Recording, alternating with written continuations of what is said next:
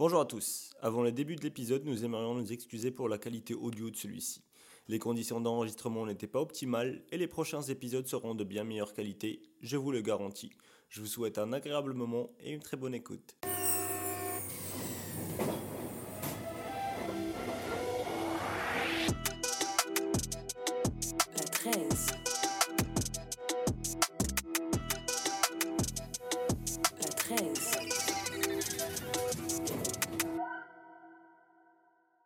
Bonjour à tous et bienvenue à bord de la 13. Aujourd'hui, nous allons voyager ensemble en compagnie du grand, du légendaire, mais surtout de l'authentique Taipan, mesdames et messieurs. Taipan, très ravi de t'accueillir et je suis également hyper reconnaissant que tu aies accepté notre invitation. Et sache que ça fait un moment du coup que je t'écoute et j'apprécie ce que tu fais. Merci pour l'invitation, Khalil, ça va? Ça va très bien. Euh, je, je vais t'expliquer rapidement comment ça va se passer. Donc la 13 fait référence à la fameuse ligne du métro parisien que tu dois connaître. Et euh, du coup, bah, elle est répartie en plusieurs arrêts. Et à chaque arrêt, on va essayer d'aborder un sujet différent pour Ouais. mieux te connaître, toi, ta musique, ton parcours. Ok. est-ce, est-ce que ça te va comme concept déjà? Ouais, c'est marrant. De toute façon, elle est, elle est testée et approuvée, la ligne 13. C'est ça, Ça va exactement. raviver des souvenirs. Moi, je l'ai pris pendant des années pour aller à la fac. Et du coup, juste petit point important, euh, ça reste une discussion, donc euh, un échange totalement ouvert. Rien ne nous oblige à rester bloqué à un arrêt prédéterminé. On peut prendre le temps d'approfondir un sujet plutôt qu'un autre. On peut faire des, des détours, des allers-retours. euh, on verra où ça nous mène. Euh, Est-ce que tu es prêt à embarquer avec nous? Allez, hein. C'est parti. Taipan, comment ça va? La forme et toi Ça va, je te remercie. Euh, il y a quelques jours, tu as sorti un nouveau son, du coup, Enfant Indigo, Ouais. que euh, moi je trouvais extraordinaire. Mais avant de parler d'actu, moi j'aimerais qu'on commence par s'arrêter un moment en Lorraine, si tu veux bien. Euh, Aujourd'hui, sur la ligne 13, c'est là c'est une, nouvelle- c'est une nouvelle ligne 13. euh. c'est le Grand Paris maintenant. Hmm, Euh, Aujourd'hui, on, on- on dit, on peut dire que les auditeurs du rap français forment un groupe très hétéroclite. Donc ça va des, des enfants maintenant, aux adolescents, au- jusqu'aux jeunes adultes, voire les adultes tout court. Voir les un- adultes tout court, hein, ouais. Voir les adultes tout court, effectivement. Et c'est un style qui s'est euh, démocratisé euh, ces dernières années, ça reste assez récent. Euh, mais nous, ce qu'on veut savoir, c'est à quoi ressemblait toi ta vie quand tu étais adolescent niveau musique, référence, même style vestimentaire, etc. à quoi ressemblait Taipan à, à cette époque-là? C'est ça, et c'était il y a fort longtemps, quand tu dis les adultes, moi je viens de faire 40 ans là cette année, Euh, mon adolescence, euh, c'était c'était les années 90, c'était c'était le premier album du Wu-Tang, le premier album de Dre, le premier album de Snoop, euh, le premier album de Nas, Ouais. les, tout la tout l'âge d'or comme on dit même si je suis pas trop d'accord avec ce terme mais, mais voilà c'était ça. Ben nous en fait moi j'ai grandi dans une, dans une cité minière du nord-est de la France les cités sort et nous le rap euh, c'était avant tout à la base d'une c'était le, la bande son du quand on jouait au basket quoi on faisait on tapait des foot donc c'était un peu notre bande son pour, pour faire du sport quoi et euh, voilà c'était ça euh, le cadre, hein, cité minière, euh, tape des foot sur de la crassette et puis t'écoutes du boom bap, quoi. Ouais. Et mais moi j'ai remarqué que pour notre génération, en tout cas les enfants du XXe siècle, euh, euh, le rock a été une sorte de première étape incontournable pour le développement de notre culture musicale. Et j'ai entendu lors d'une interview que c'était le cas pour toi aussi. Ah ouais, Euh, avant même d'avoir écouté du rap, ouais, j'écoutais Guns N' Roses, c'était parce qu'il y avait Terminator 2 là qui était sorti. Et la BO, c'était Guns N' Roses, c'était un de mes premiers trucs que j'écoutais. Et, et ma maman, elle, elle vient de. de, de, de- elle, elle écoutait beaucoup de The Doors. Ok. Et du coup, j'écoutais ça aussi, forcément. Et, et mon beau-père, lui, il écoutait Brassens. Donc, il m'a mis, ma mère m'a mis dans The Doors et mon beau-père, il m'a mis dans Brassens. C'est un peu les trucs que- que- qui tournaient à la maison avant que.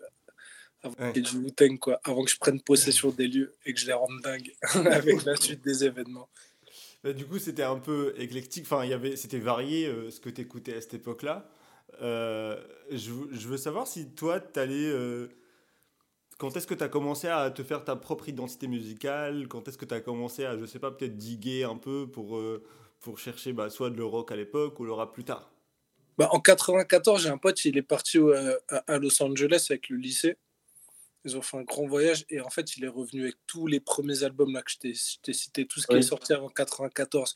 Donc le premier Snoop, le premier Dre, l'album du Wu-Tang, le premier, l'album de Nas, euh, les NWA et compagnie. En fait, c'est l'album de Domino, euh, le premier, enfin plein de, plein de gros classiques euh, des 90s, quoi, tu vois. Et c'est c'est là vraiment que, que j'ai pris ma première tarte euh, musicale. Le premier morceau de rap que j'ai écouté, c'était de la soul, Ring Ring Ring. Ok. Je crois que c'était 92, mais tu vois, c'était déjà un succès commercial. Tu pouvais l'entendre au Hit Machine ou des trucs comme ça, ou les trucs de l'époque, le top 50 et tout. Mais vraiment, quand j'ai découvert le rap, celui qui passait pas à la télé, c'est là que j'ai pris, ma, pris ma, claque, ma claque et que je me suis mis là-dedans, quoi. Et tu t'es dit, bon, bah ça, c'est mon style de musique maintenant. Euh. Ouais. ouais, ouais, Surtout, c'est le wu quoi, qui m'a mis la plus grosse gifle et, et Snoop. Parce que c'était nouveau à l'époque, c'était, euh, ils ont apporté. Enfin, je te, pose la question parce que c'est pas du tout ma génération, je suis en 97, mais euh, ils ont ramené une, fraîcheur qui n'existait pas ou un flow qui n'existait pas encore. C'est ça qui t'a attiré le plus? Je crois que le Wu-Tang, j'aimais bien le côté sauvage et kung fu. Tu sais, j'étais très. Euh, moi, mon, mon, idole de jeunesse, c'était Bruce Lee. J'aimais bien les arts martiaux, tout ça et tout. Et quand je voyais avec des mecs, là, ils arrivaient avec des capuches, ils, se prenaient pour des ninjas. Puis le son, il était, il était dur, euh, minimaliste. Les mecs, ils avaient une fougue de ouf et tout. Ça, ça m'avait parlé. Et à l'inverse, euh, Snoop, j'aimais bien le côté musical, quoi, le, côté laid back, funky et tout. Ça, ça me parlait aussi c'est vrai que Wu-Tang, ils avaient un petit côté Shaolin euh, euh, qu'ils ont ramené. Et euh, moi, ce que je veux savoir, je retourne un peu à Guns N' Roses, est-ce que le rock au début, ça, ça, t'a apporté quelque chose ou t'a permis d'apprendre quelque chose sur tes propres goûts à toi? Parce qu'on va en parler plus tard, mais je pense notamment au choix de tes prods. Et quand je dis ça, depuis le début de ta carrière, elles sont plutôt très diversifiées, mais restent, restent mélodieuses, quoi. Ouais, euh, merci déjà. Euh, après, après, quand j'ai commencé à écouter ces trucs-là, je pense que c'est à un âge où tu te poses même pas encore ces questions-là, de savoir euh, qu'est-ce que ça t'apporte, qu'est-ce que ça te fait et tout. Ben, tu sais, quand, quand tu écoutes de la musique, quand tu es jeune, c'est archi spontané.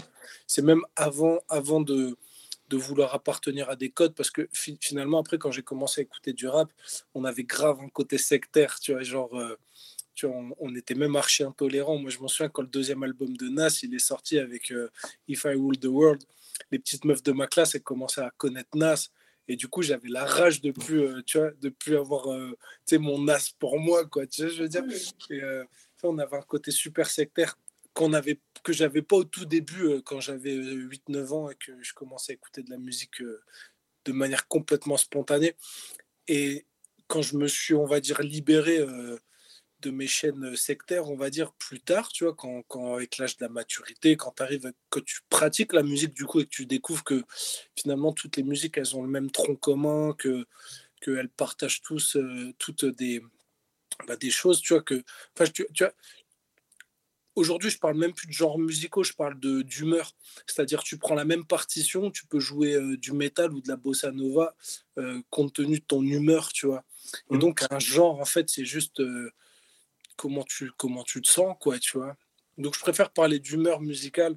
Et, et donc, c'est là que ben, les, les, les, les, guitares électriques ont pu refaire surface dans mes compos et euh, dans, dans, mes playlists de ce que j'écoute avec des, des, trucs comme les Black Keys, euh, euh, les Arctic Monkeys et tout. Enfin, j'écoute pas mal de rock encore aujourd'hui. Mais j'écoute, j'écoute pas mal de tout aujourd'hui d'ailleurs. C'est... Et merci le rap parce que tu vois, dans les années 90, on devait sampler. Euh, chose qui se, qui se, fait de moins en moins aujourd'hui, mais à l'époque, c'était que à base de samples. Et, c'est... et en fait, nous, c'est le rap qui nous a fait notre culture musicale, et même, j'ai envie de dire, même ma culture littéraire, parce que on avait envie d'écrire en bon français, on voulait faire des bonnes rimes, des trucs comme ça. Et du coup, on a découvert des mecs qui, ben, ben qui punchlinaient euh, bien avant le rap, quoi, tu vois. Et donc voilà, c'est le, le, le, rap, je lui dis merci parce que c'est lui qui, qui m'a qui m'a fait toute mon étoffe musicale et, et, et littéraire, quoi. Bah, merci le rap et du coup merci le basket aussi parce que comme tu, viens de dire, c'est grâce à, au basket que tu es, passé au rap. Ça faisait les, vous, vous, avez besoin de musique de rap pour euh, faire vos vidéos. Et, euh, et moi, je, ce que je veux savoir, c'est déjà pourquoi le basket et à quel moment? Je crois le basket tout simplement parce qu'il y avait un terrain pas loin de chez moi. Puis du coup, tu sors, bah, tu es là. il y a des gens, tu joues. Tu te poses pas trop de questions. En plus, on venait d'un village où il n'y avait pas grand chose et tout. Je dit, c'était des, des, minières et tout. C'était un peu mort. Et ben, si tu mets un terrain de foot et un terrain de basket, il n'y a que ça. Donc bah, tu vas taper des foot et taper des baskets. Et moi, je sais que j'ai fait une croissance assez jeune, tu vois. J'ai vers 12-13 ans, j'avais déjà quasi ma taille d'adulte, tu vois, donc ils m'ont foutu au basket et j'étais bon parce que bah, je faisais 20 cm de plus que tout le monde, donc euh, tu vois, ça marchait, quoi. Je comprends. Et donc je me suis mis au basket. Enfin, le, le, sport et le basket, du coup, a pris une grande place dans, dans ta vie, mais aussi dans ta musique, parce que euh, il revient souvent dans ta carrière. D'abord, tu en as parlé dans, dans, des sons. Moi, je sais que, enfin, à la fin de Cramagram, tu dis qu'à la base, tu devais être sportif de haut niveau, mais ça revient aussi pas mal dans tes rap contenders. Enfin, on te le sort souvent. Est-ce que c'est un choix ou est-ce que c'est pas fait exprès? Ou est-ce que c'est toi qui le revendique Comment ça, le, basket? Oui, le basket. Ça, revient. ça revient, tu vois, euh, bah, quand tu, tu racontes ce que tu as vécu, donc euh, voilà ça, ça, ça, ça, a une place quand même dans ton identité musicale. Enfin, on sait que Taipan, enfin pour les gens, euh, la plupart des gens, on sait que Taipan a fait du basket. Si on le sait pas grâce à ta musique, on va le savoir sur, euh, sur, euh, sur tes rap contenders. Est-ce que c'est toi qui as voulu avoir cette image de et rappeur et basketteur ou pas du tout? C'était pas calculé? Non, d'ailleurs, c'est plus le cas depuis fort longtemps. Hein. J'avais tenté de me réinscrire dans un club il y a quelques années, c'était dramatique. Ah Mais quand j'étais on va dire, de mes, de mes 10 ans jusque mes, la majorité, on va dire, c'était une grosse, grosse, grosse partie de ma vie où je pensais pouvoir finir pro, où j'ai fait sport-études, tout ça et tout. Puis après, ben, tu, tu, tu tapes la sélection naturelle, quoi, tu vois. J'ai fait l'équipe de Lorraine, présélection équipe de France. Puis là, tu te rends compte que même, euh, même avec toute la motivation du monde, il y a des mecs, euh, naturellement, ils te surpassent, tu vois. Euh, donc tu tapes, euh, ben, tu vas, je suis allé vraiment taper le plafond de ce que je pouvais faire à ce niveau-là, quoi. Ok, ok, ok. Et du coup, t'as pas gardé, euh, t'as pas gardé ça aujourd'hui euh, eh Non, because, because, la drogue, because les meufs, because la musique. Et j'ai envie qu'on parle d'un truc. T'as commencé le rap avec ton cousin, c'est Hachi. Euh, vous aviez un groupe qui s'appelle Taichi et il y avait énormément de techniques, des rimes et euh, des flows hyper riches. Euh, mais dès ton premier album, pour lequel, je le rappelle, il y a eu trois, il y a eu trois versions pour que, pour que ça puisse être perfectionné. tu n'étais pas satisfait, j'imagine, de, des deux premières versions. Bah, les, comme je l'ai dit avant, les prods, elles, étaient variées. Tu avais des textes mélodieux, tu étais un peu ouvert musicalement. donc D'où est venu, comment ça a commencé cette envie de vouloir cette prod-là et pas rester que sur du boom bap? Euh, Alors déjà, c'est Hachi, attention, c'était lui qui était en, charge de la conceptualisation musicale. Et bah, c'est quelqu'un qui a une grosse culture musicale. Et, et du coup, ça, ça c'est surtout une question qu'il faudrait poser à lui parce que parce que c'est lui qui avait justement ce recul. Euh, pour, euh, pour, on va dire, analyser ce qui, ce qui marcherait bien par rapport à ce que j'avais à raconter d'une part, et deux, euh, voir dans quel sens tout ça, ça allait euh, en termes de technique de production. Je m'en souviens, on, a sorti une compile au début des, des années 2000 où le mec, il avait déjà compris et pressenti tout ce que le son d'aujourd'hui, ça allait être. Il y a des sons, ils sont complètement visionnaire où tu as des BPM ralentis, des trucs à 140 BPM qui tournent à 70 avec des flots euh, que, qui sont complètement actuels.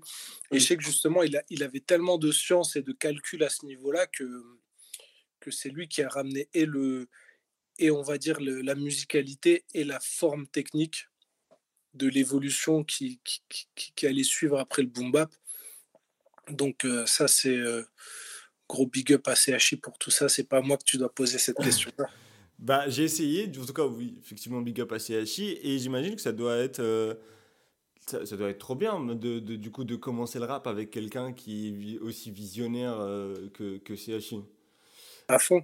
Et, et CHI, c'est un mec, il a quitté l'école super jeune pour s'acheter des. Il a commencé à bosser très jeune et à s'acheter des machines et tout. Si. Euh, s'il n'avait pas fait ce grand saut dans la vie active, tu vois, à 14-15 ans, tu vois. Il est parti, il a quitté l'école il a dit, allez, on va au charbon. Et, Il a vraiment décidé de se mettre dans la musique euh, très tôt, quoi. Ouais, ouais, ouais, ouais. Mmh. Et du coup, euh, du coup, on serait peut-être même pas là en train de se parler, quoi. Ok, ok. D'accord, d'accord. Mais parmi ces prods mélodieuses, euh, dès le début, on avait euh, qui était de toi aussi. Ouais, je me suis mis à la prod assez tôt aussi, c'est un truc qui m'intéressait beaucoup. Euh, je crois que c'est un truc de rappeur de vouloir toujours glisser une prod euh, sur des albums produits par les, par les autres. Mais, euh, mais ouais, ouais, c'est un truc qui m'a très vite chauffé, ouais. Comment, comment ça s'est fait? Comment tu t'es dit, bon, bah, je vais, je vais me mettre à composer aussi euh, Ouais, Parce que je voyais ça lâcher, je dis putain, mais c'est cool ce que tu fais, ça a l'air bien. Il me dit, mais arrête de faire ça, va rapper, connard. Et tout. Bah, du coup, est-ce que tu peux nous dire aujourd'hui si tu préfères, tu préfères écrire ou composer quand même? En fait, les deux, les deux aujourd'hui sont en symbiose, c'est-à-dire quand, quand j'écris, je cherche tout de suite une mélodie qui va, qui va coller à ce que je raconte. Et inversement, si, si je produis, j'ai direct des, des images dans la tête qui. Donc, donc ça t'aide. Mais moi, je sais au début, enfin, moi, quand j'ai su que, que tu as commencé à composer, etc., je me suis dit, bah, ça se comprend parce qu'au final, à l'époque, quand tu allais sur YouTube, il n'y avait pas de type beat. Et, euh, et c'était compliqué d'avoir des prods. Moi, je me suis dit que peut-être, enfin, il a décidé d'arrêter de galérer à chercher des prods, etc., et qu'il s'est dit, bon, bah, mes prods, je vais les faire tout seul, ça va me coûter moins cher et je vais moins galérer. Non, c'est pas ça. Comme je te dis, c'est vraiment le, Oui, le côté dès que tu écris, tu as une musique qui te vient en tête et quand tu as une musique, tu as des, des textes. Donc, en fait, c'est c'est vraiment l'un et le prolongement de l'autre euh, et instantané, du coup. Euh, alors que, que, que trouver chaussure à son pied euh, après coup, c'est peut-être un peu plus compliqué, tu vois. Ou alors, ou alors tu reçois une prod et, et là, tu vas te mettre à écrire dessus parce que tu as eu un coup de cœur sur la prod. Ça, ça marche assez spontanément. Mais quand tu as un texte déjà écrit, et comme je t'ai dit, trouver la, chau- la- la chaussure à ton pied, c'est- ça, ça peut être un peu long. Alors que voilà, quand tu es, sur le piano, ben, tout se passe euh, euh, en, en synchronie. Quoi. Est-ce que tu as déjà placé des prods, du coup, pour d'autres artistes? Euh, pas que je me souvienne, non. D'accord, ok.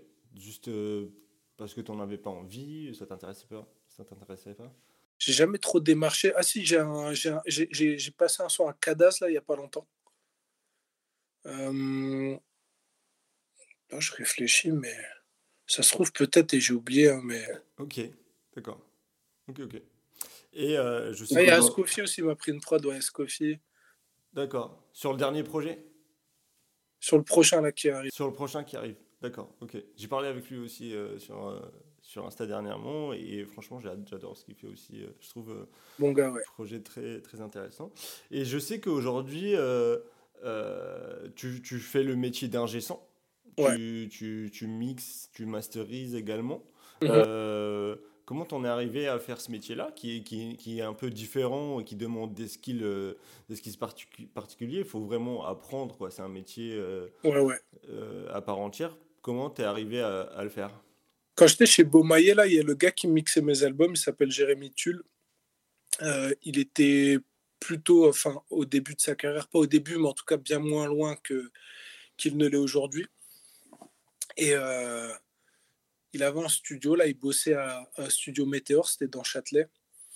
Et déjà, j'assistais à mes mix, je trouvais ça fascinant. Enfin, c'était un truc qui m'intéressait à mort et tout, voir comment tu tournes des boutons, les compresseurs, les EQ, les tables de mix, tout ça. C'était vraiment un taf. euh, de voir comment, comment un son qui sonne pas encore, il va, il va aller taper euh, les trucs que j'écoutais, quoi, tu vois, ça, ça, ça me fascinait.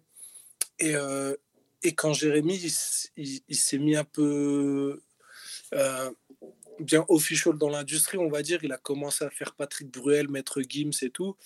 Et, euh, et ses tarifs se sont Maître Gimsisés, tu vois. Oui.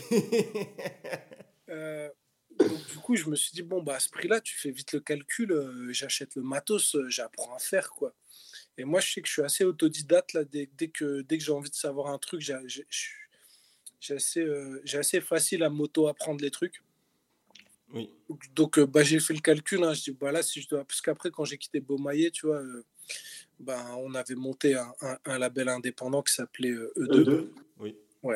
Et, euh, et du coup, pour le coup, là, euh, bah, tu fais vite le calcul. Tu dis, bon, bah, là, euh, le prix d'un album, euh, j'ai autant fait de m'acheter. euh, au début, on a commencé avec une petite carte UAD, tout ça, machin. On se prend des plugins et puis on apprend à mixer, quoi. Et Est-ce que c'est pas un temps que tu perds euh, sur. euh, Enfin, on a, enfin, les artistes, j'imagine, ils ont un délai pour préparer un album. Est-ce que quand tu te mets aussi à la composition des prods et après au mix et au mastering, est-ce que c'est pas un temps que tu perds pour faire d'autres sons ou peut-être retravailler plus les textes, etc.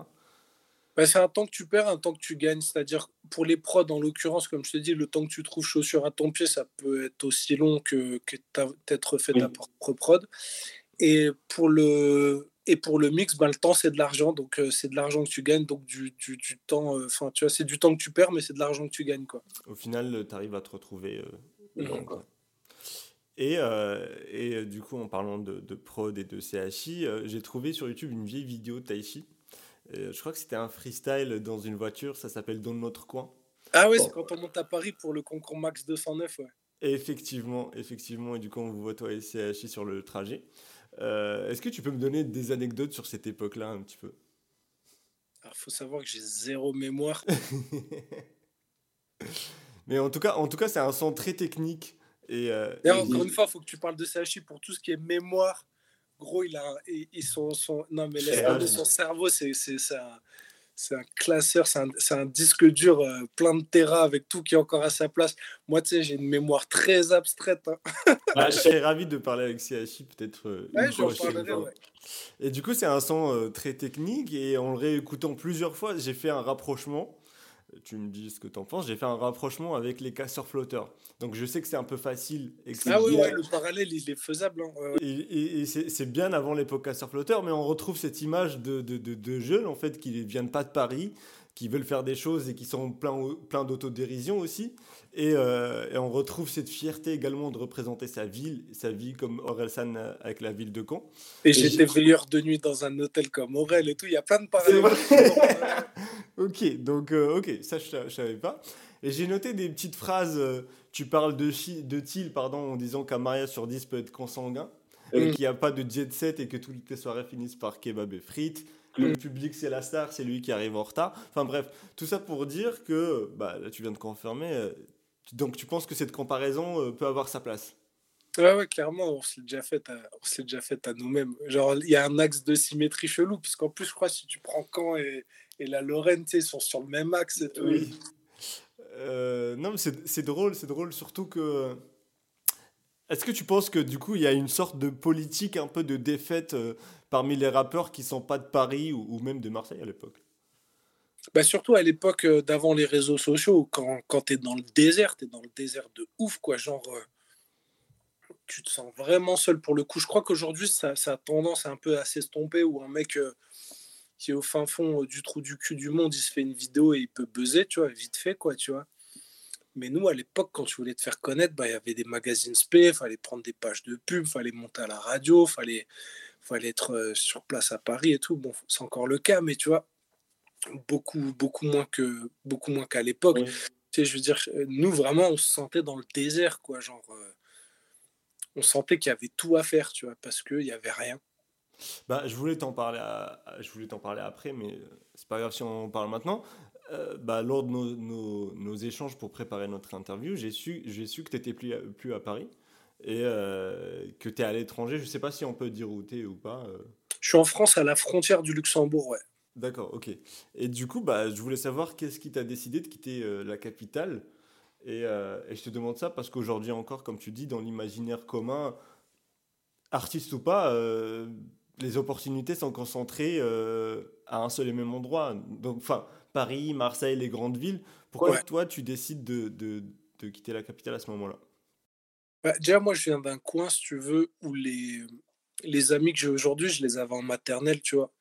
Et ça, c'est un truc, quand tu quittes ça, bah, tu te rends compte que c'est un luxe absolu déjà d'avoir des gens que tu connais par cœur, qui te connaissent par cœur. Tu peux pas gruger, alors qu'à Paris, c'est un peu le côté, euh, je te présente la collection automne-hiver de mes amis 2022, tu vois. Que tu as dit d'ailleurs, euh, je sais plus où tu as dit si c'est un son ou une interview, mais ça m'a fait marrer. Ouais, je l'ai déjà sorti celle-là assez Oui. souvent. Bah, de toute façon, c'est vraiment, le, c'est vraiment ça l'idée, quoi. Euh, c'est vraiment ça l'idée. Et c'est- tu sais, c'est un peu cliché de le dire, la solitude dans les grandes villes, t'es plein, mais t'es toujours tout seul. C'est un truc que, je ressentais. Bon, j'ai quand même passé 10 ans à, à essayer de struggle dans la capitale et tout, machin. Mais en vrai, ça me saoulait l'ambiance, euh, c'est dégueulasse, les gens ils sont stressés, ils parlent mal et tout. Je te jure, la première fois que je suis retourné en Lorraine, là, j'arrive dans un bureau de tabac, la femme, bonjour monsieur, mais elle est chelou ça là, qu'est-ce qu'elle a à être heureuse, tu vois? Alors que c'est ça qui est normal en vrai, tu vois. T'avais plus l'habitude de ça?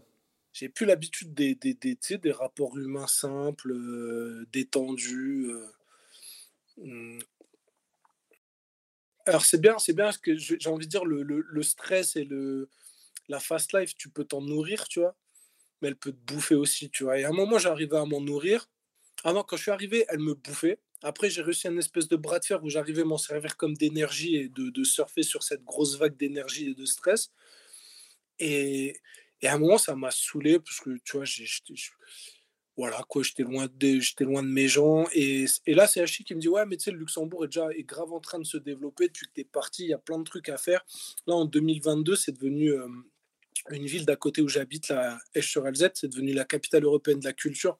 D'accord. Et ils ont débloqué des, ben, des budgets euh, assez indécents pour, pour développer des projets quoi, culturels.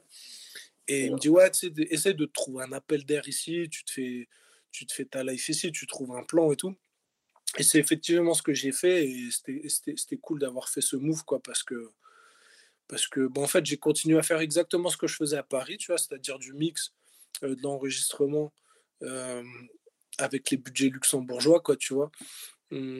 Donc là, je suis vraiment content de mon sort, quoi. Je bosse dans un studio d'enregistrement, je me mixe et je me masterise ma musique, je me suis acheté plein de hardware. Euh, pour, euh, pour que ça sonne euh, tard l'Amérique et tout.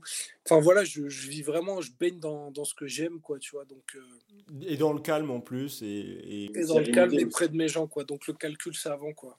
Est-ce que tu penses aujourd'hui que c'est un peu aussi grâce à Internet que, que bah, les artistes, ou, pas d'ailleurs, peuvent quitter la capitale ou n'ont plus besoin en tout cas d'aller dans les grandes villes et que grâce à Internet, bah, si tu es rappeur par exemple, il suffit d'avoir Spotify, etc complètement. Je veux dire, en 2022, euh, moi, je suis loin d'être les plus gros streamers, mais tu vois, quand ils sortent les stats Spotify là, euh, de l'année, j'ai 181 000 auditeurs uniques, tu vois. 181 000 euh, personnes sont venues écouter ma musique au moins une fois, tu vois. Enfin, je veux dire, c'est la taille d'une ville. Effectivement. Et j'avais jamais fait, fait un score pareil de ma vie. Alors que je n'étais plus à Paris, je n'étais plus dans les délires de, du game, de la compète, de ci, de ça. Maintenant, je suis vraiment dans un mode, euh, je me fais plaisir, je sors un son quand, euh, ça me chante. Euh, je le sors frais parce que quand tu prépares un album, le temps que les, gens l'entendent, ça se trouve des fois il a un an, il a machin et tout. Là, tout ce que tu entends qui sort, c'est frais, sorti des tuyaux et tout. Il n'y a pas le temps de, du son où tu t'en lasses ou quoi que ce soit. Ou de vieillir. De vieillir et tout. Et, et, et franchement, je préfère, euh, je préfère grave être dans cette config-là, tu vois. Ben, on est content pour toi. Merci. Euh, on est content pour toi. Et, euh, et, je vais revenir un petit peu à l'histoire avec Orelsan et les casseurs flotteurs. Parce que cette histoire s'arrête s'arrête pas là. et je le rappelle pour les auditeurs, un jour tu participes à un concours pour faire un remix de No Life. Ce, qui, ce, qui, te ramène à nouveau à Skyrock pour jouer le morceau en live mhm. avec Orelsan, Nesbill et Swiftgad. Euh, ça t'ouvre une, une, porte, un petit buzz sur MySpace, euh, et quelques années plus tard, on te retrouve, enfin, on retrouve les casseurs flotteurs avec toi sur euh, C'est beau de rêver. Ouais. Moi, là où je veux en venir, c'est est-ce qu'une amitié s'est créée entre vous, ou ça a toujours été que professionnel, et que penses-tu aussi de la tournure qu'a pris la carrière d'Orelsan depuis cette époque-là? Alors Gringe, il faut savoir que Gringe était venu dans notre coin euh, à l'époque de la Saint-Valentin, tu sais, le morceau qu'ils avaient fait avec Aurel. Oui. Euh, pour faire un, un, feat euh, avec des potes à moi de la LS, ALS. J'avais rencontré Gringe déjà à l'époque voilà, de, de la Saint-Valentin. Le feeling était bien passé. Il était venu chiller chez des potes à moi et tout. Donc avec Gringe, on se connaît de cette époque-là. D'accord. Et donc on s'est toujours croisés comme ça au cours de, ben, cours de nos, nos, parcours, quoi, tu vois. Puis, ben, du coup, effectivement, comme tu dis, on avait toujours cette, euh, cette affinité de, de mecs de province euh, qui vont pas parler des mêmes trucs que tout le reste du game, qui vont essayer de trouver chacun leur couleur musicale qui, qui correspond. On n'était pas dans les codes, on va dire. Et, et je pense que c'est ça. Et puis la, la, recherche du bon mot et de la punchline, quoi, tu vois, c'est comme des trucs qui nous ont... Rapprochés, on va dire. ouais, qui, qui, qui fait qu'on se trouve un axe de symétrie, quoi. Et, et ouais, et puis là, pour en revenir à la fin de la question, la carrière d'Aurel, euh, je m'en souviens, j'avais, j'avais, j'avais croisé, euh, j'avais croisé Aurel à, à République avant, avant la sortie de La fête est finie. Et tu vois, il avait l'air en panique et tout. Ouais, j'arrive pas à finir l'album. Je sais pas si ce que, ce que j'ai fait, c'est bien et tout. Je dis, ouais, mais toi, t'es, t'es, t'es vraiment comme les, comme les meufs au lycée qui disent, ouais, j'ai pas révisé, qui se tapent 19 sur 20, tu vois. Aurel, c'est ça, c'est le mec, c'est un génie, il calcule trop bien, Oui. trop fort. Et...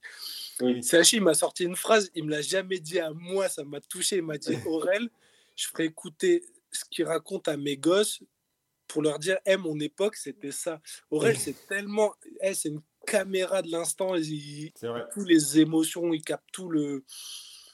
Il, il est trop, hey, franchement, il est trop attentif, vrai. trop attentif à ce qui se passe, à comment le raconter, à comment le retranscrire. Il a un talent incroyable pour faire ça.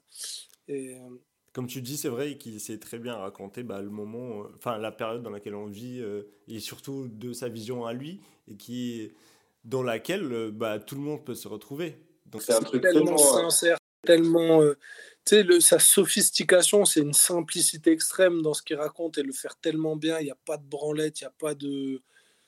Il n'y a pas de pas assez, il n'y a pas de trop, il y a, tout est bien réglé, c'est pile poil où ça doit être, c'est très très fort Aurel. Est-ce qu'il y a des artistes que tu as croisés euh, tout au long de ta carrière avec lesquels tu as eu des affinités ou voire même vous êtes de- devenus potes? Ouais, bah Aurel et Gringe. Euh, Yous, pareil, la première fois que je l'ai rencontré, je n'étais pas prêt parce que tu vois, il était très revendicatif dans ses textes et tout. Tu sais, je pensais qu'il était chiant, alors que Yous, mais tu, tu passes 10 minutes avec, tu te roules dans ta piste tellement il est drôle. Euh, euh, beaucoup aimé euh, ma rencontre avec Tyro. Tyro, oui. Le mec, c'est Oh. une crème de gentillesse, il est super avenant. euh, le gars, il est venu enregistrer le morceau au studio. Il, il a souhaité être présent pour le mix. Euh, quand il dit une date pour le clip, il est là, il est 10 minutes en avance plutôt que 10 minutes en retard. Enfin, c'est un mec super impliqué dans ce qu'il fait Impliqué, oui.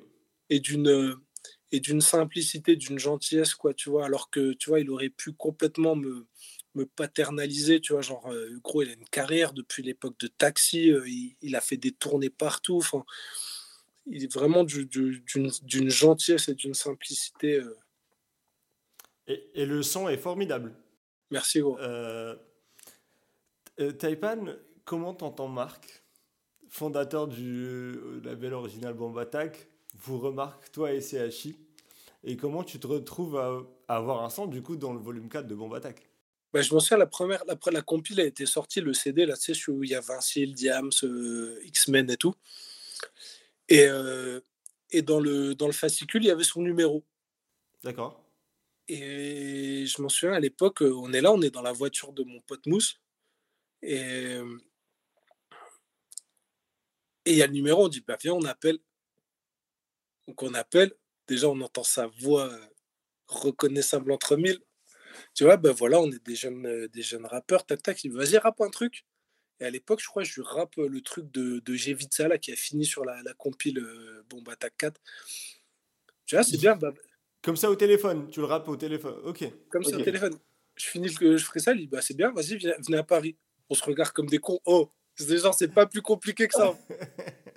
Et voilà. Ok, ok. C'est trop bien, comme quoi bah, ça tient un peu de choses, hein, qu'il y a le numéro, vous appelez, c'est formidable. Et euh, dans ce volume-là, on retrouve de grands noms comme Cynic, Roth, euh, la Scredco, euh, alors qu'à l'époque, ne tour- euh, ton nom ne tourne pas encore euh, énormément, et encore moins en région parisienne, j'imagine.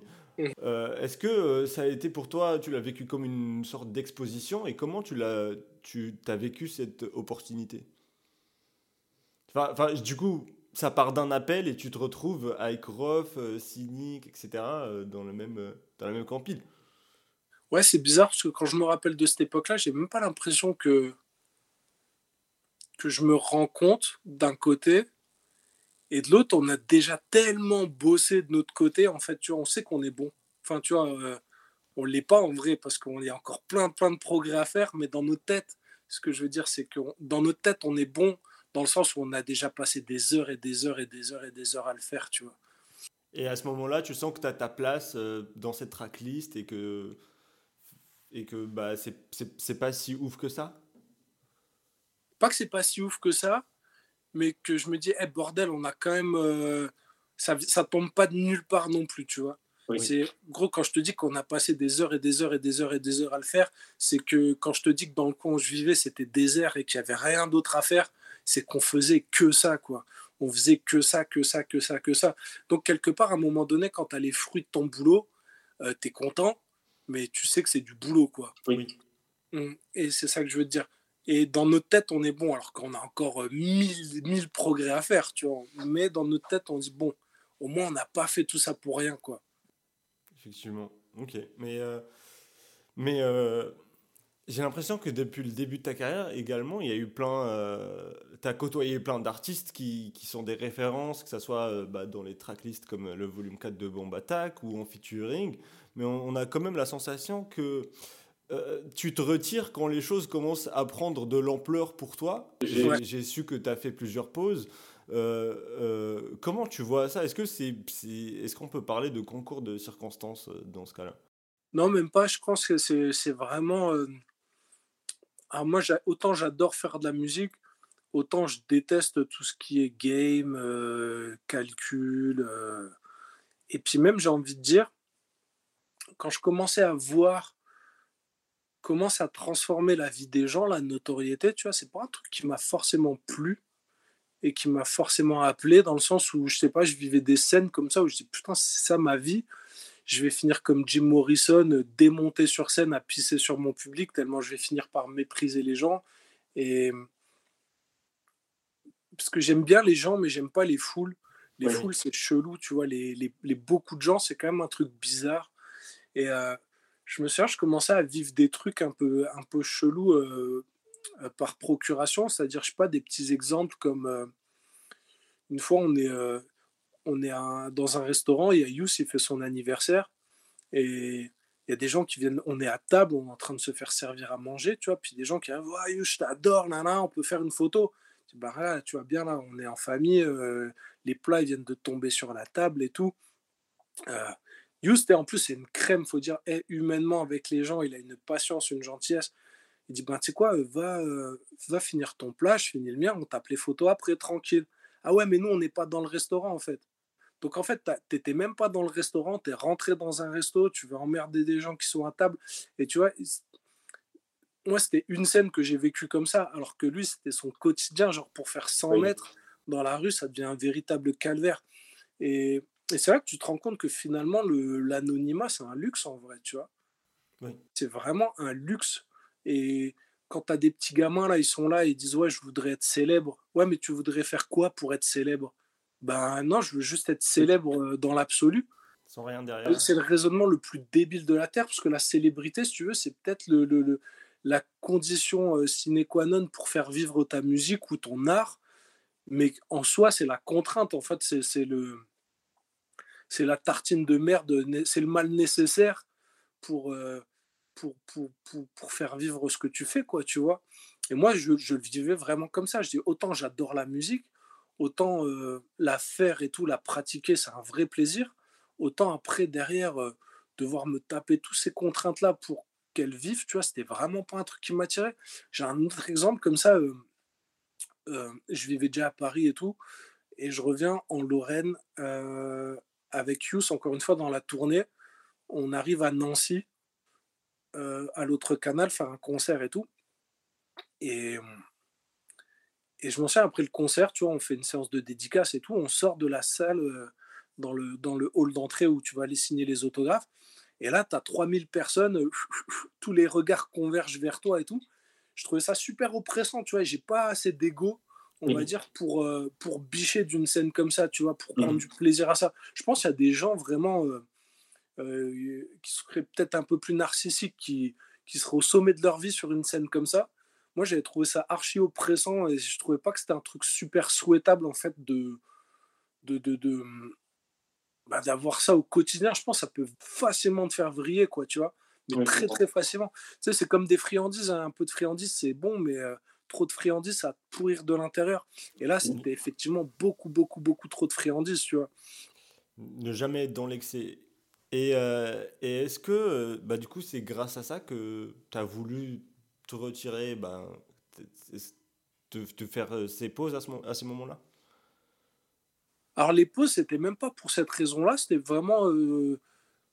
tu sais, je vivais encore, si tu veux dire, dans le, le, fantasme des années 90 où un gars, il pouvait partir 4 ans et refaire un album où il avait vraiment pris le coup de bosser son art et vivre des choses, surtout. Parce que entre temps quand tu sors un album, bah, tu as tout dit ce qui représentait une période, en tout cas, tu as essayé. Et donc, tu dis, bon, bah, soit euh, je reviens dans six mois et finalement, j'aurais pas trop évolué ni dans ma tête, ni dans, mon, dans la pratique de mon art. Effectivement. Et soit, tu vois, je sentais qu'il fallait que je vive des choses et que, et que je progresse dans ce que je fais, tu vois. Mais ça, encore une fois, tu vois, c'est une vision, on va dire, d'artiste. Et puis derrière, tu as un producteur qui va dire Ouais, t'es bien gentil, Coco, mais j'ai mis des billes dans, dans ton truc, maintenant tu, maintenant tu, tu produis, quoi, tu vois. Et donc, il y a un peu ce clash entre, entre les, les, les besoins de l'industrie puis les, puis les besoins de l'artiste, quoi, tu vois. Donc toi, tu le, tu le vivais pas vraiment comme une pause, mais c'est juste le temps de, comme tu as dit, de revivre des choses. C'est juste euh, de travailler un album et vivre des choses, ça fait partie du travail de cet album-là. Bah c'est ça. S'il faut, faut, avoir des choses à raconter, il faut avoir des choses qui soient passées, que tu n'as pas déjà dites, que tu vois, il faut, faut, se renouveler, faut, tu vois. Ok, ok. Et puis en plus, j'étais, je, je, suis sorti dans une, une, période un peu bâtarde où c'était la fin de l'industrie du disque et le début du streaming. Tu vois. Donc nous, on est, on est sorti en plein dans ce gros nuage où on ne savait pas encore où l'industrie irait, tu vois. Hum, qui fait que à un moment donné, j'ai peut-être pas eu le, le, le, le succès que j'aurais eu si l'industrie du streaming elle était déjà mise en place, tu vois. Euh, je pense l'album que j'ai sorti en 2012, s'il était sorti en 2019, tu vois, peut-être ça aurait été autre chose, tu vois, ma vie. Euh. Carrément, effectivement. Je me suis fait la même pensée et malheureusement, il y a, plein d'autres artistes qui sont dans ce cas-là. Euh, je pense, effectivement, à chaque fois, je me dis, euh, je prends un exemple de Nesbill et je me dis, si Nesbill était à l'époque du streaming, ça aurait été euh, carrément autre chose, par exemple. Bah, après, c'est pas la solution à tout, parce que bon, bah, tu as des mecs comme Necfeu qui sont arrivés là, bah, tout l'entourage, d'ailleurs, tout Aurel qui a traversé ce nuage avec brio et tout. Donc, c'est pas non plus la, la, solution à tout et la baguette magique, mais, mais ouais, des fois, c'est une petite réflexion que je me fais, ouais. Oui, je comprends. Et en parlant de l'entourage, on va s'arrêter rapidement sur, euh, sur les rap contenders, euh, juste avant de parler d'Enfant Indigo, si tu le veux bien. Euh, moi, en RC, je me, tu me fais rire. je me tape littéralement énormément de barres. Et, et, ce que je veux savoir, c'est comment tu prépares, comment tu te prépares quand tu tombes face à, par exemple, un S-Up qui lui est beaucoup sur la technique, sur les rimes, qui veut lâcher barres sur bars et qui a un style différent du tien. Comment tu, tu prépares ce genre de... de, Bah déjà, moi, en tant que public, je suis pas très sensible aux mecs euh, euh, combatifs, vénères sur scène, parce que je dis toujours, eh, si, si je suis vraiment vénère sur quelqu'un, euh, je lui écris pas une poésie, on se met, quoi, tu vois. donc, si je suis là, c'est que forcément, je suis là en train d'affronter un copain ou quelqu'un que je respecte, donc je rigole, quoi. Et moi, ma technique, si tu veux, c'est en vrai, je construis un personnage qui sera vraisemblable. J'aime pas euh, me servir de choses vraies et Dieu sait que je comprends pourquoi il y a des juifs qui ont fini dans des trains parce que, gros, je te dis, à chaque fois que j'ai battle quelqu'un, t'as des mecs euh, dénonciations calomnieuses sur les réseaux. Euh, ouais, j'ai des dossiers sur lui. Si tu veux, je te raconte ci, je te raconte ça. Je sais, je m'en souviens quand j'avais battle Madou, il y a un gars était venu. Ouais, le gars, il a coulé son restaurant, tout ça. Nana, je dis, mais gros, je vais je vais pas faire des rimes sur l'URSAF, putain, tu vois. Donc moi, je me sers pas trop du vrai, je me sers du vraisemblable, c'est-à-dire oui. je, je, je, crée un personnage que les gens vont avoir envie de croire à ce moment-là, quoi, que, que tout ce que je dis, c'est possible. Mais si mm. j'avais effectivement des vrais dossiers sur quelqu'un, et j'en ai, je m'en servirais pas, tu vois. Je m'en servirais pas parce que, parce que, je sais pas, ça se fait pas, tu vois. Euh, je reviens sur le cas de Madou, le gars qui m'a sorti ça. Je dis, mais gros, toi, t'as déjà montré une boîte? Enfin, Tu sais comment c'est dur Et derrière, il en a remonté trois des boîtes. Donc, tu vois, le mec est combatif. Euh, le gars, il, il, se remonte les manches dans la vraie vie. Je vais pas aller tacler un truc comme ça. Et, hum, et, et voilà, quoi. Enfin, tu vois, c'est. J'aime pas trop me servir de ces choses-là, tu vois. Si, si j'avais vraiment des dossiers compromettants, euh, je, je, je lâche pas, je, je lave pas mon linge sale en public. public. Je comprends, je comprends. Et euh, non, mais moi, comme je l'ai dit de façon. Euh, ça me fait rire. Et, et, je, et, je, me rappelle celui face à Enjoy, où, où on entend le rire de Deddy derrière tout le long, dès, que tu, dès, que tu, balances une phrase. Et moi, je suis comme ça derrière mon écran. Et aujourd'hui, tout le monde sait qu'un bon rappeur ne veut pas forcément dire qu'il est fort en RC. Et l'inverse est vrai également. Donc, ouais. donc toi, comment tu, tu prépares ton, ton RC et comment tu l'écris? J'ai l'impression que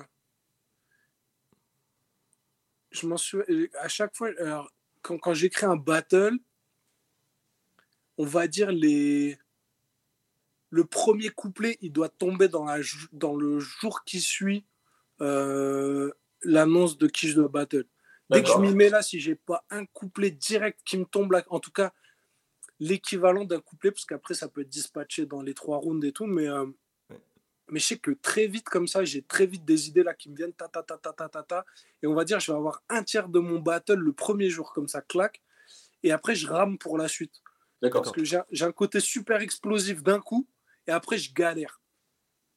Et, euh, et après je galère, et donc après ça, ça, ça vient les jours d'après où je dois trouver les autres angles, les autres machins et tout. Mais je sais que j'ai un côté euh, instinctif assez rapide qui va me prendre au moins un tiers du, de ce que je dois donner, tu vois. Donc tu as déjà une bonne base. Euh, je me souviens quand j'ai Battle Enjoy, le premier couplet, enfin qui est devenu le deuxième pour le coup, parce que le premier, je battle tous les autres. oui. Mais le, le deuxième couplet, donc tout suit sur le colonialisme, c'est il m'est tombé les 10 minutes après l'appel de Madou. Genre, je l'ai fait en freestyle dans ma chambre, j'ai trouvé tac, tac, tac, tac, tac, tac, tac, et il est tombé, je te dis, dans la demi-heure. Et comment t'es venu cette idée de, de, battle tout le monde à part Enjoy, j'ai l'impression, au premier couplet? Bah, Je voulais le battle sur le fait qu'il était inconnu et qu'il me filait un mec encore moins connu que moi euh, sur la carte. Et je dis, ben, plutôt que parler de lui, autant parler de tous les autres. quoi. Mais toi, ce que tu fais, c'est un peu du roast. C'est euh, c'est au-delà du rap contender parce que c'est humoristique, il y a des blagues et tout. Tu pourrais roaster carrément. Ouais, bah c'est ouais, ça. Hein. C'est complètement ça. C'est c'est quelque chose que c'est quelque chose que tu connais, que tu, tu suis aussi les roasts? Bah, il y en a plus aux États-Unis qu'en France, mais c'est quelque chose qui t'intéresse? Bah pour moi, c'est le même taf en vrai. C'est le même taf. Euh, c'est le même taf. C'est encore une fois, ça dépend de l'humeur, mais euh, c'est concrètement la même chose, ouais. Ok, ok. Bah parce qu'il y en a qui ne le voient pas du tout comme ça, qui le prend euh, sérieux au premier degré, comme tu as dit. Et c'est ça ici qui fait ta, ta différence. Est-ce que tu penses que euh, bah, le public, et quand je dis le public, je parle de moi bien sûr, aura la chance de te voir sur les prochaines éditions? Parce que moi j'ai trop envie de te voir. Merci. Euh, ouais, pourquoi pas Pourquoi pas si, si, si, si bah Là j'ai battle Bramzo il y a pas longtemps, ça devrait sortir. Ok, ok. Hum, d'ailleurs, c'était le, pour moi, c'est le meilleur euh, adversaire que j'ai eu dans le sens où c'est celui qui m'a sorti les meilleurs angles auxquels je m'attendais pas on sent qu'il a mis vraiment de l'amour pour le coup, tu vois. Donc c'est mon, ouais, c'est mon, c'est l'adversaire dont j'ai préféré la, la, performance, quoi. Ok, mais je t'ai vu. Presque je lui donne, c'est à revoir, mais euh, avec le recul, alors que j'adorais ce que j'ai fait, euh, je crois que je lui donne. Je lui donne même, euh, même dans ce cas-là. En tout cas, c'était un beau battle. Et ouais, à chaque fois, bah, je, fonctionne au, je fonctionne à l'adversaire. Là, si tu me files un gars qui me motive, que j'ai pas encore fait, que, que ça, ça, va m'inspirer des angles directs, allons-y quoi. Est-ce que tu suis ce qui se passe euh, aujourd'hui dans le rap français ou plutôt francophone? Pas trop. J'ai des gars que j'aime bien, j'ai des gars que j'écoute, mais après, euh, je suis pas très, euh, pas très au fait des sorties et tout. D'accord. Dernier truc que j'écoutais, c'était la, la mixtape de, de Dean là, et Saboteur, de, des gars de son label. Je trouvais ça très chaud. j'ai toujours été un gros fan d'Alpha One. Euh, j'écoute toujours les projets d'A2H. A2H, A2H c'est un, c'est un mec, on a commencé ensemble à faire une tournée qui s'appelait Canaille Kikit. J'ai vu son évolution musicale. Enfin, le mec est monstrueux, quoi.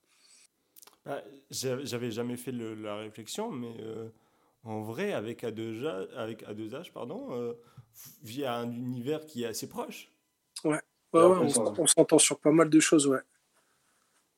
Et euh, il y a des, des, des, gens avec qui euh, tu aimerais collaborer Ouais, plein, hein, plein. à deux, on n'a jamais fait un, un, morceau tous les deux. On a le morceau Allume la lumière qui est avec Alpacha. Oui. Ouais, il y a, y, a, y, a, y a, plein de gens dans l'absolu. Euh, Jazzy Bass, j'aime beaucoup. Mais là, pour l'instant, il n'y a rien de prévu encore. Non, je, je, je, je, cours plus après les gens, là, c'est relou, les, les quémander des défis, tout ça, c'est, je fais pas, c'est, c'est pénible.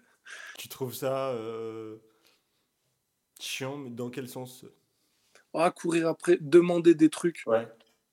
J'aime bien quand je demande rien à personne, moi ça me va. Mais tu as l'impression, enfin, parce que je sais que entre certains rappeurs, c'est, c'est pas quémander, c'est juste on s'entend bien, viens, on travaille ensemble. Euh, euh, c'est pas c'est pas c'est pas dans le sens où euh, s'il te plaît viens on fait un feat. C'est plus dans hey on se kiffe euh, travaille ensemble. Ouais j'ai toujours j'ai toujours peur de faire chier les gens. Moi quand je demande un truc je dis ah, c'est quoi? C'est bon. Bah, peut-être qu'on loupe des bonnes choses la semaine dernière a été diffusée la quatrième saison de AF Inzerm je sais que tu suis ce nouveau genre de divertissement dans le rap est-ce que ça te parle comme concept ou, est-ce que c'est possible de te voir un jour dans ce type d'émission euh, si imaginons qu'Abba et Gigi euh, font appel à toi? Ouais, les galeries, ouais. Les galeries, l'émission, j'aime bien. Ouais, si tu m'appelles, j'y vais, elle est, elle est, marrante leur émission. Tu te vois taper des barres et surtout que sur les dernières saisons, il y a, y a, beaucoup de mélanges. On peut voir Rimka avec Gazo, avec euh, mm. Euh... J'aurais peur d'être imposteur parce que j'ai arrêté de bédave après Parlons Bœuf. Ah, bah là, on a des, des scoops. Mm. Ok, ok. J'ai arrêté de bédave, euh, dit-il, alors qu'il a un vapeau devant la gueule et un, un, truc de weed. Mais, euh, mais... non, mais j'ai arrêté de bédave comme, euh, comme à l'époque. Oui, oui, oui. tu as diminué ta consommation. Ou fortement, c'est-à-dire que je suis même plus à un bédo par jour, tu vois. D'ailleurs, c'est plus un bédo, je, je, je, suis en vapeau et tout. D'accord. je, je, suis passé au psychédélique. Ok, et c'est plus pour la musique ou, ou c'est un choix personnel? Bah, tout, j'ai fait pas mal d'expériences d'ayahuasca, j'ai pris champignons, LSD, tout ça et tout. Et ce que j'aime bien avec ça, c'est que du coup, c'est à la fois plus puissant, parce qu'avec la weed, il y avait un côté, on va dire, euh, pantouflard qui s'est installé entre nous, où tu fais ça, il n'y a plus vraiment de relief dans ta vie, vu que tu bédaves tout le temps. Donc, il n'y a, plus de, a plus de différence avec tu sais, c'est quand j'étais quand j'étais pas sous influence qu'il y avait un effet. tu vois ce que je veux dire? Oui, Quand tu fumes tout le temps, bah, c'est quand tu es net que tu as, as, un effet par rapport à, à, la norme, tu vois? Je comprends tout à fait. Et c'est ça que j'aime bien avec les psychédéliques, c'est que tu peux pas faire ça tous les jours, tu vois, c'est vraiment des rituels. Et donc je fais ça une fois par mois, une fois tous les deux, trois mois, et puis du coup tu montes beaucoup plus haut et de manière beaucoup moins fréquente. Ok il y a un vrai relief pour le coup quoi. Et, et, et ce que j'aime bien, c'est qu'il y a tout chez chez les Amazoniens, tu vois, il y a vraiment tout, tout un, un, côté sacré dans ces pratiques, tu vois. Ils appellent ça les plantes enseignantes et, et oui, c'est des expériences complètement transcendantes qui t'amènent qui t'amène au bord du mystique là et tout, euh, sorties de corps, euh, fractales géométriques, tout ça et tout, c'est des expériences fascinantes.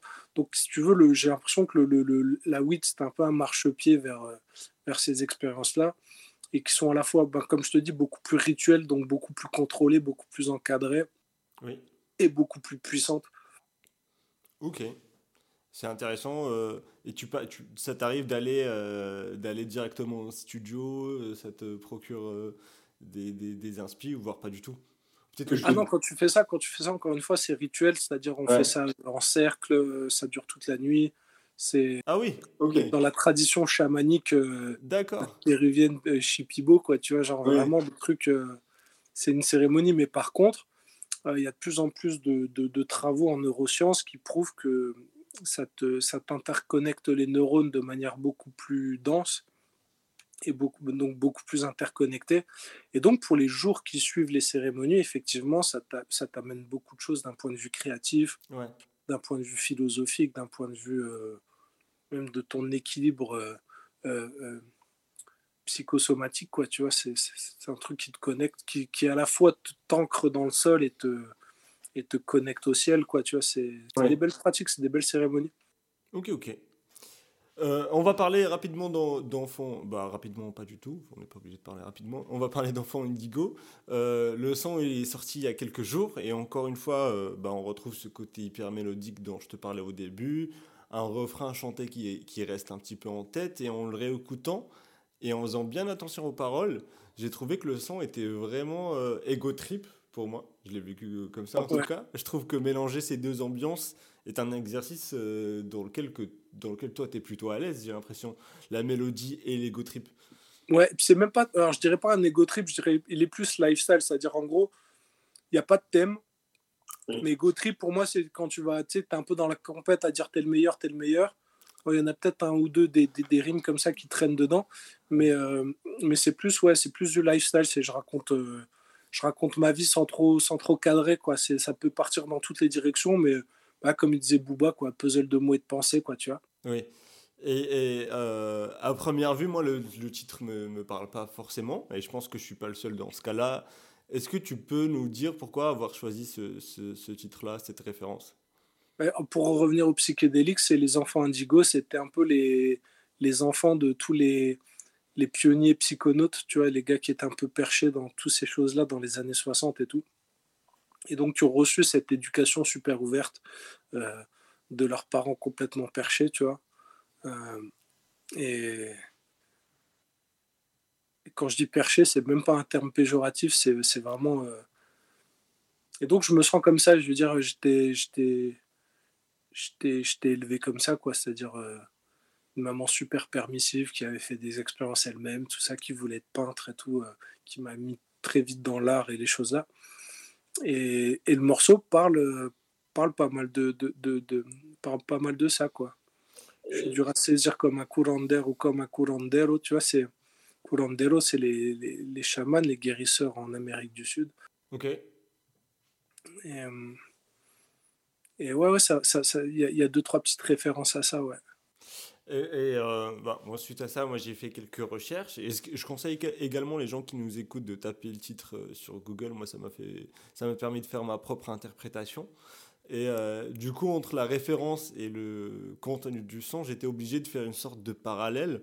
moi, je lis ça comme si tu venais dans le game sauver le rap, parce que ce que j'ai trouvé sur les enfants d'Igo, c'était des, des, une sorte d'enfants de, euh, nés euh, dans les années 80, je crois, qui vont euh, pouvoir aussi sauver l'humanité. Je ne sais pas si toi, tu l'as vu comme ça aussi ou pas du tout. Alors, sauver, c'est un bien grand mot, mais ouais, effectivement, c'est ceux, on va dire, qui avaient reçu. Éveillé. Qui, voilà, qui. Je, suis, je suis vraiment partisan de dire que les. Au début, les, les premiers gens qui tapaient ces choses-là, là, euh, quand c'est sorti d'Amérique du Sud, les plantes enseignantes, les, champignons, l'ayahuasca et tout, c'est arrivé euh, dans la culture occidentale par le LSD, qui était finalement euh, une psilocybine de synthèse. Les premiers qui essayaient ces choses-là, c'était des mathématiciens, des architectes et des, penseurs. Enfin, c'était pas des cons, les gens qui.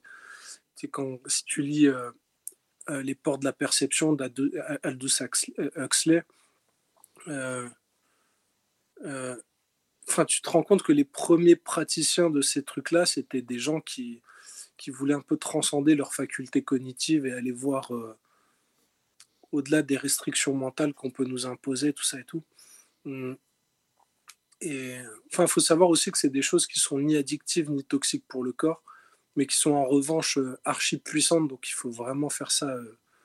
Il euh, faut faire gaffe, quoi de manière cadrée, pas prendre la voiture évidemment, enfin tu as des trucs très cons, mais mais enfin c'est pas du tout des, des, substances récréatives, c'est vraiment un truc pour vivre une expérience euh, transcendantale hors du corps, euh, voir des choses, euh, sentir des choses que tu sens pas d'habitude.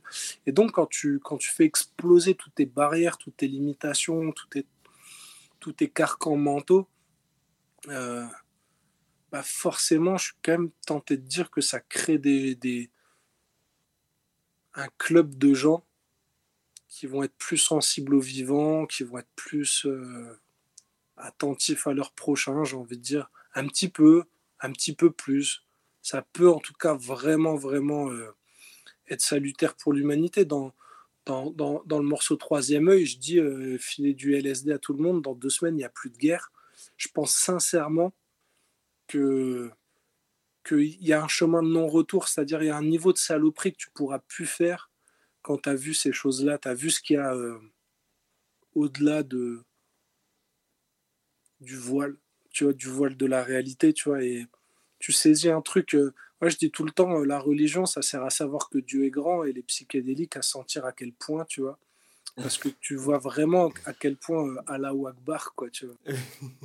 Dieu est grand, mais d'une force, et quand tu ressens cet infini amour, cette infinie sagesse, tu, sais, tu, tu reviens de ça, tu te sens vraiment comme un petit moustique de merde euh, tout plein d'amour, quoi. C'est-à-dire, qu'est-ce que je vais aller emmerder les gens? Qu'est-ce que je, pense vraiment qu'il y, a effectivement quand, quand tu disais que les enfants indigo ils seraient là pour sauver le monde, c'est peut-être un titre un peu prétentieux et je n'y crois pas moi-même. Mais en tout cas, comme je dis, il y a un niveau de saloperie que tu peux plus atteindre, quoi.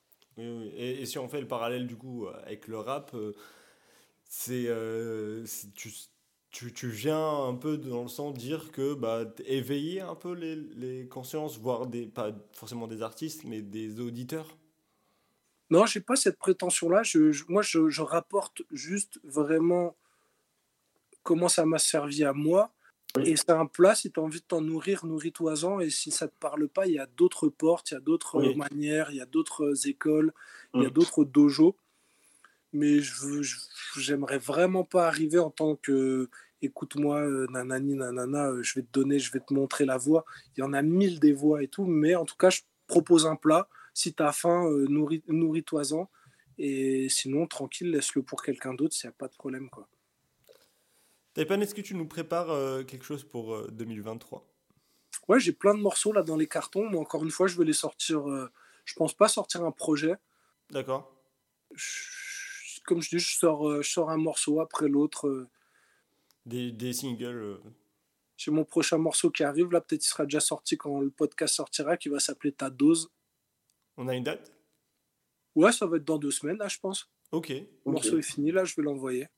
Ok, peut-être ça va être juste après ou, ou en même temps. donc ça ouais, t'as ta dose là qui parle de tous les doses qu'ils essayent de nous foutre en ce moment, c'est à capter. Oui, oui, oui, ok. Bah, on a hâte de découvrir ça. Bah, si tu veux, je peux te l'envoyer, ouais, je t'enverrai ça. Bah, avec, avec grand plaisir. Avec, avec, grand plaisir. Taïban, je te remercie d'avoir accepté l'invitation. Ouais, merci à toi. J'espère que tu as passé un bon moment surtout. Ouais, c'était cool. Et eh bien, merci beaucoup. Merci Khalil. Merci à toi. À bientôt. Ciao.